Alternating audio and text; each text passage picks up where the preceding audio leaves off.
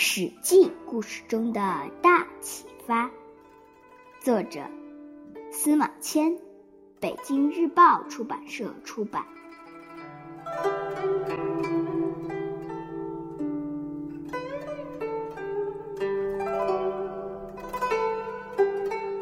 不食周粟。武王以平殷乱，天下宗周，而伯夷、叔齐耻之，亦不食周粟，隐于首阳山，采薇而食之。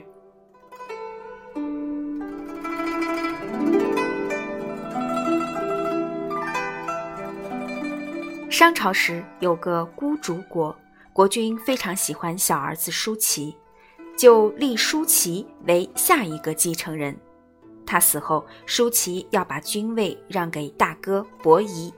伯夷推辞说：“你做国君是父王的旨意，我怎能违背呢？”而后便离开了王宫。舒淇也不肯继承君位，就跟着离开了。伯夷、舒淇听说周文王是个仁义的君主，就想去投奔他。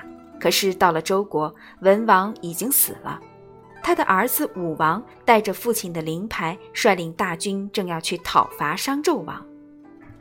伯夷、叔齐拦住武王的马，阻止说：“父亲死了还没安葬，就发动战争，能说是孝顺吗？作为臣子去杀害君主，能说是仁义吗？”武王身边的随从人员大怒，要杀掉他们。姜太公说：“这是有节义的人呐，就让人搀扶着他们走开了。”武王灭了商朝后，建立了周朝。伯夷、叔齐认为周朝不仁不义，就发誓不吃周朝的粮食，隐居在首阳山上，靠采摘野菜充饥。到了快要饿死的时候，他们做了一首歌来表明自己的志向，最后。活活饿死了。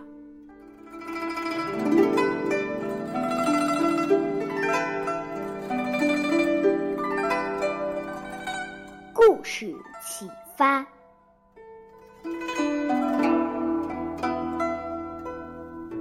为人处事要有自己的原则，要坚持自己的信念。